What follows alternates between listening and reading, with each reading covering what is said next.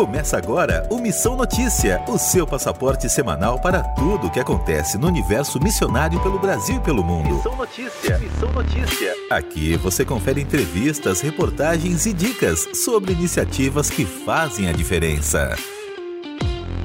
Olá, olá! Começamos uma edição do Missão Notícia muito especial. Aqui você fica atualizado sobre os destaques e as novidades do meio missionário do Brasil e do mundo.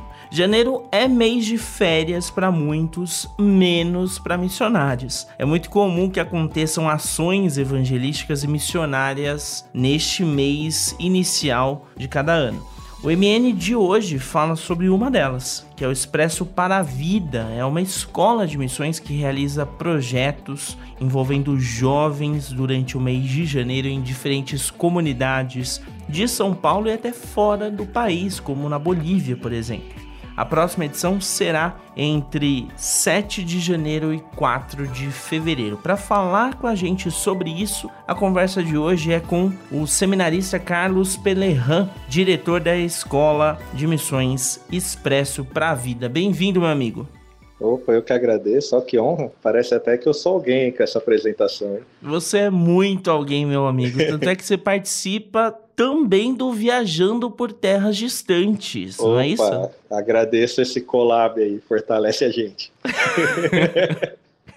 Faltou dizer que o Carlos é um dos participantes do Viajando por Terras Distantes, podcast de cultura geek, que conta com apoio da Rádio Transmundial. Então, por isso que ele falou sobre isso. Só que a nossa conversa hoje não é sobre o viajando, é sobre a escola de missões, né? Então conta pra gente um pouco sobre como funciona o Expresso para a Vida. Bom, como o nome já diz, ele é realmente uma escola de missões. A ideia do projeto é que ele prepare jovens e adultos que queiram se engajar mais com missões. Então a gente passa um mês trabalhando com eles para que eles realmente aprendam mais sobre Cristo, sobre a palavra. Eles têm palestras aí com pastores super conceituados. Também tem com JP, mas a gente tem também bons pastores lá falando com eles. É, é realmente algo muito bacana, é um momento de crescimento deles. Nesses 30 dias que eles passam conosco, 10 é aprendendo e 20 é colocando em prática. Então, realmente, o projeto tem a ideia de fortalecer o jovem para que a gente tenha uma futura geração missionária aí de respeito. Vale contextualizar o ouvinte que está nos acompanhando que essa zoeira aí do, do Pelerran com o pastor João Paulo Gouveia, que é um dos apresentadores da RTM, tem uma explicação. O JP é o pastor do Carlos lá na Igreja Batista Chácara Flora, em São Paulo, e é professor dele no Seminário Batista Mispá também. E é uma brincadeirinha aí entre amigos, né? É, eu espero que a média já tenha fechado quando esse programa for ao ar, senão teria um problema.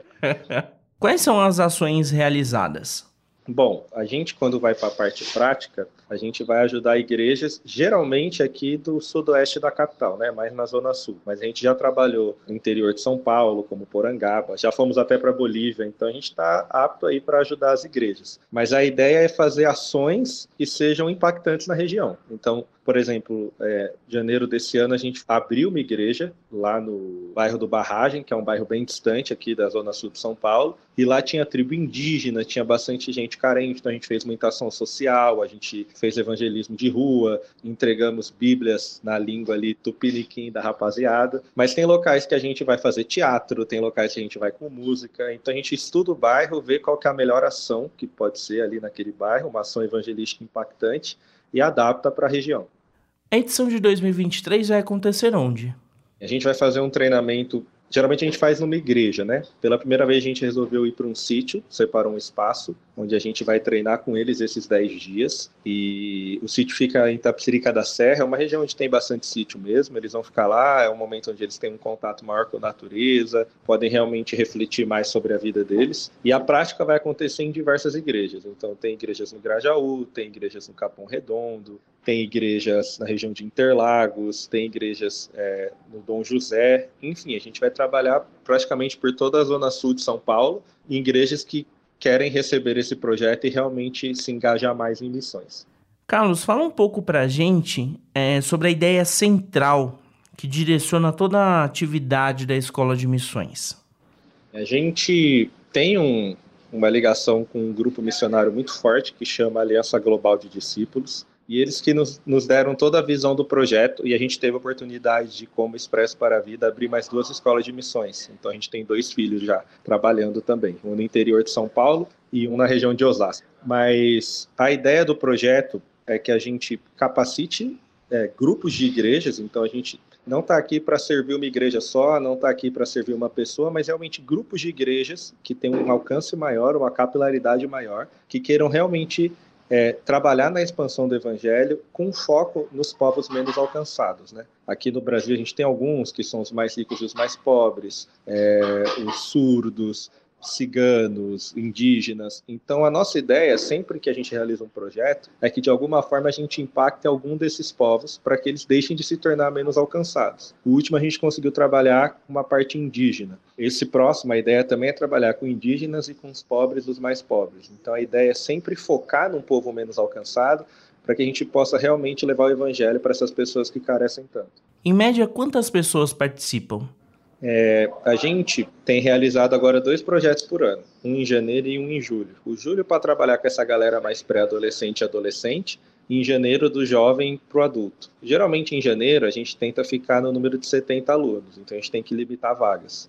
É, a gente fica entre 50 e 70 alunos em janeiro, e em julho a gente fica entre 50 e 80. A gente não trabalha com mais porque o, o espaço físico se torna muito inviável para trabalhar com tanta gente e a liderança também. Eu tenho um grupo aí de 12 líderes comigo. Então, assim, cuidar de 80 pessoas durante um mês já é um trabalho muito grande. A gente acha que se a gente expande muito, a gente precisa de uma equipe maior. Mas a ideia é ficar nesse número de 50 a 80 alunos. Você tem alguma experiência singular que possa compartilhar com a gente de alguma das edições?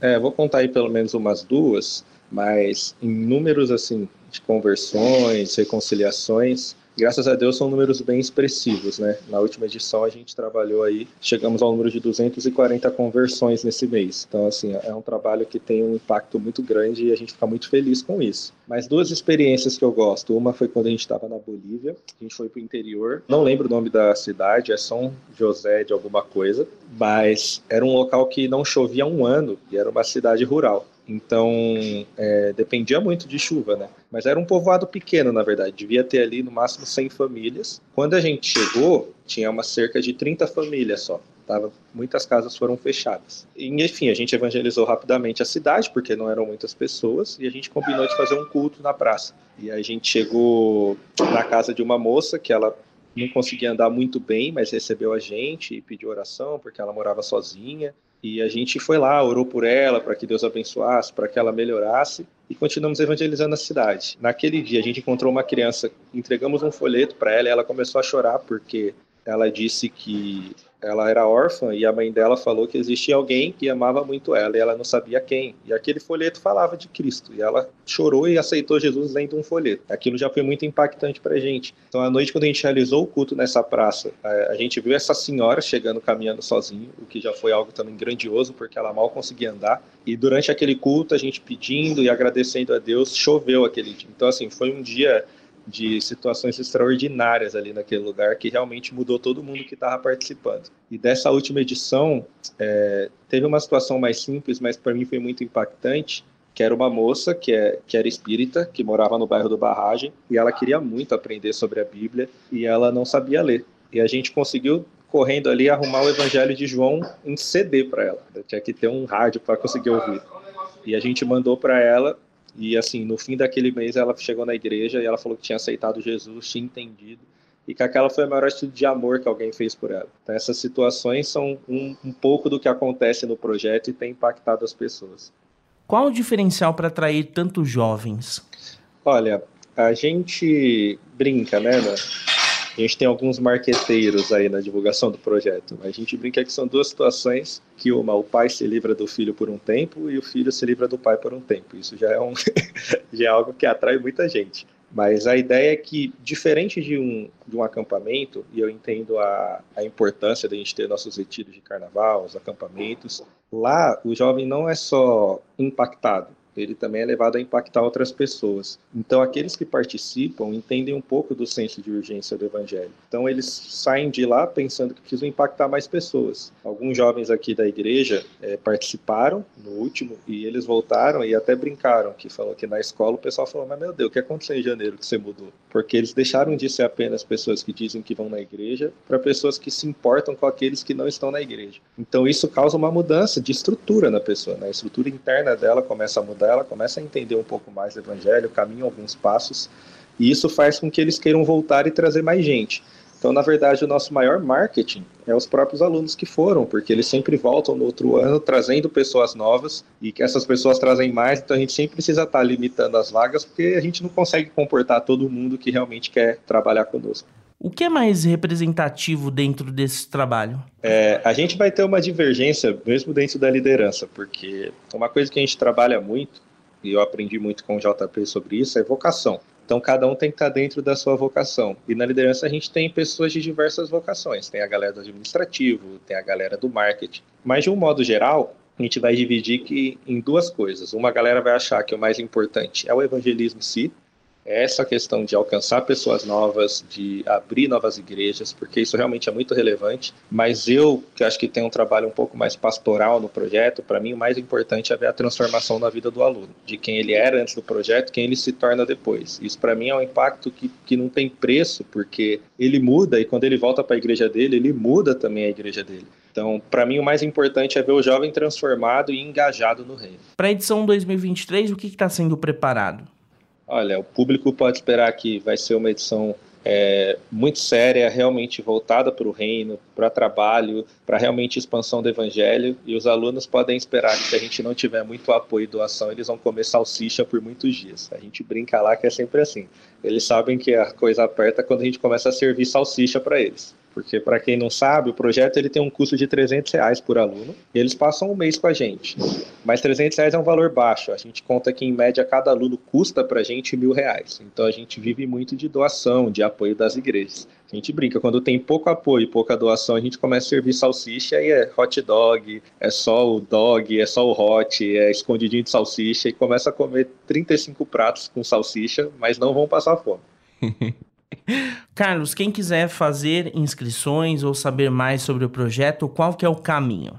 O nosso site a gente está reformulando, então ele ainda está fora do ar, mas a gente tem um Instagram que é e.m para a vida. Se você escrever Expresso para a Vida, Escola de Missões, vai aparecer um fundinho verde e um ezinho branco que é a gente. Lá tem todas as informações no Instagram, a gente costuma alimentar lá com postagens falando sobre o projeto. E na bio tem sempre o link para inscrição da próxima edição. Então o link está lá, a gente ainda tem algumas vagas. Então quem quiser se inscrever, corre, que pode conseguir estar trabalhando com a gente. Se você quiser ser um apoiador, seja doando alimentos, doando financeiramente ou intercessor do projeto, também pode nos chamar no Instagram, porque um dos pré-requisitos para o aluno participar é ter pelo menos três pessoas que se comprometam a orar por ele durante o projeto. A gente conta muito com, a, com as pessoas que elas possam contribuir da maneira que for possível na vida delas. Então, acessando o nosso Instagram, Expresso para a Vida, ou Escola de Missões Expresso para a Vida, que é o nome completo, você vai poder achar a gente e estamos sempre aí abertos a comunicação, ajuda. Se quiser receber o nosso trabalho,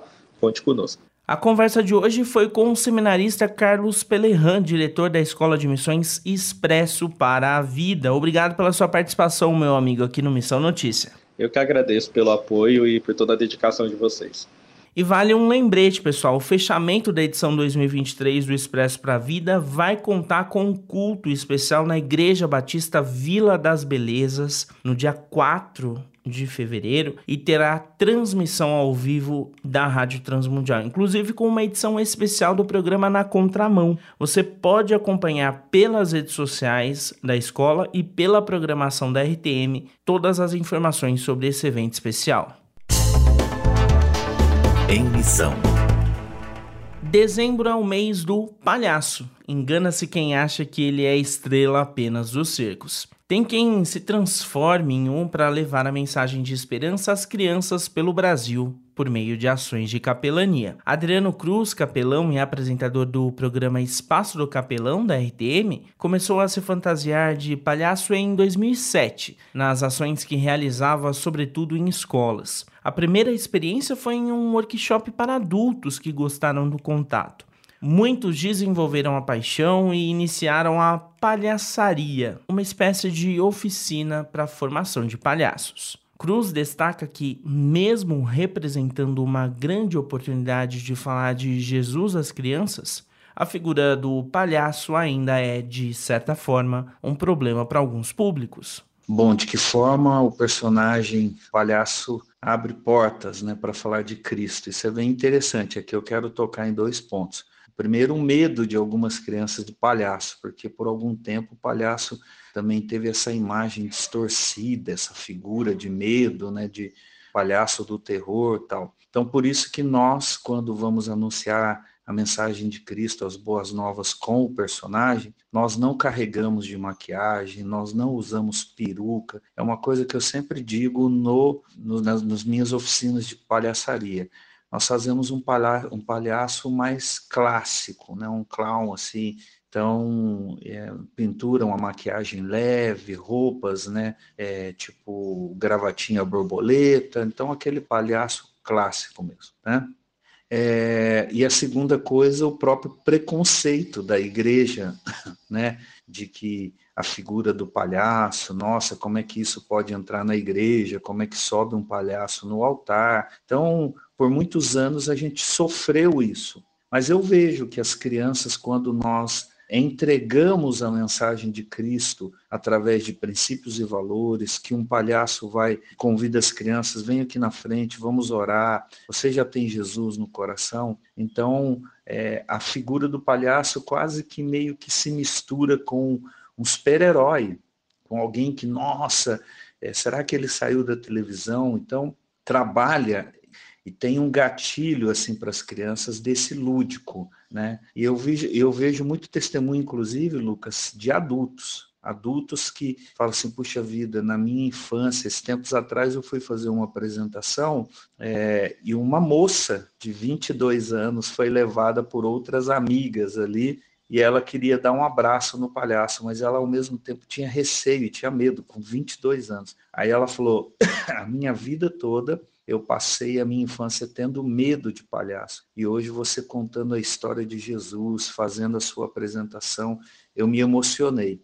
E aí então tirei uma foto com ela, né, abracei ela, ela chorou, né, dizendo que para ela aquilo ali estava quebrando preconceito e até mesmo medo de muito tempo. Então, eu acho que o, o palhaço ele é uma personagem que pode levar o amor de Cristo através da música, da história, né, da alegria que ele tem, né, essa performance que ele faz assim. Então, tenho muitos amigos aí é, andando pelo Brasil e pelo mundo usando esse personagem com todas as, as suas ferramentas, seja através de fantoches e o palhaço, seja através de contação de história, de teatro, de pantomima, de muitas coisas o palhaço pode usar para anunciar a mensagem de Cristo.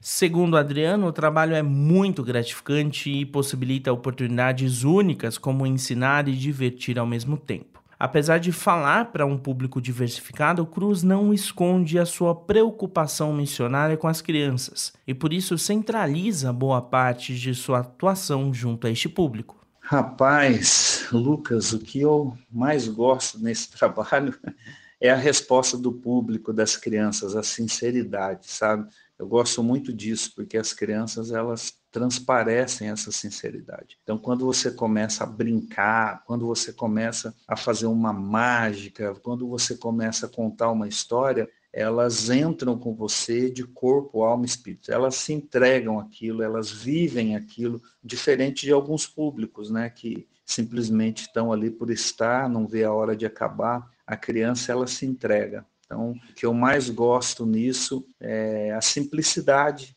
Você se apresenta em qualquer, em qualquer lugar, a sinceridade, sabe? Que a, as crianças é, transparecem com o que elas se entregam, né? E também eu acho que essa, esse resgate da alegria, né? De a gente viver a simplicidade do Evangelho de Cristo através de pequenas ações. Não seja numa feira, eu já me apresentei muitas vezes em feira popular, essas de vender frutas e verduras, né? Então, é, enquanto os pais estavam fazendo feira, uma equipe ficava com as crianças e o palhaço se apresentava. Então, acho que é isso, eu amo isso, sabe? Motivo a quem né, é, estiver aí nos lendo, motivo as pessoas a a se envolverem com isso e a criarem né, é, uma equipe na sua igreja para que possa atrair as crianças e fazer diferença. Eu amo demais, eu gosto dessa sinceridade, simplicidade do trabalho dos palhaços. A atividade é repleta de altos e baixos e há muitas vidas para serem alcançadas. Uma coisa, porém, não sai de cena. A verdadeira alegria de Cristo contagia os corações até mais resistentes. Com trabalhos técnicos de Luiz Felipe, Lucas Meloni para a Rádio Transmundial. Anota aí. Neste anota aí, a dica é de leitura. A sugestão é Bíblia e Missão, leitura, história, autoridade e interpretação de Timóteo Carriquer. Nesta obra, o autor aponta como a Bíblia se relaciona com a missão de Deus no mundo e com a missão da igreja. Carriquer aborda a autoridade das Escrituras e apresenta um panorama sobre a missão que temos realizado no mundo como Igreja de Cristo. É uma leitura super recomendada em cursos de missiologia e em seminários teológicos. Está à venda nas principais lojas virtuais de livros, então anota aí. O Missão Notícia desta semana fica por aqui, mas você sabe, nós temos um encontro marcado na próxima segunda-feira em episódio inédito. Se você quiser ouvir este ou qualquer outro episódio desta segunda temporada ou da primeira temporada do Missão Notícia, tá tudo lá em podcast nas principais plataformas de áudio. É só procurar por Missão Notícia. Os trabalhos técnicos desta edição foram de Thiago Lisa, Luiz Felipe e Pedro Campos. Eu sou Lucas Meloni. Até a próxima. Você acabou de ouvir Missão Notícia. Ouça as nossas edições anteriores em transmundial.org.br. Semana que vem, nossa viagem continua com mais descobertas missionárias pelo mundo.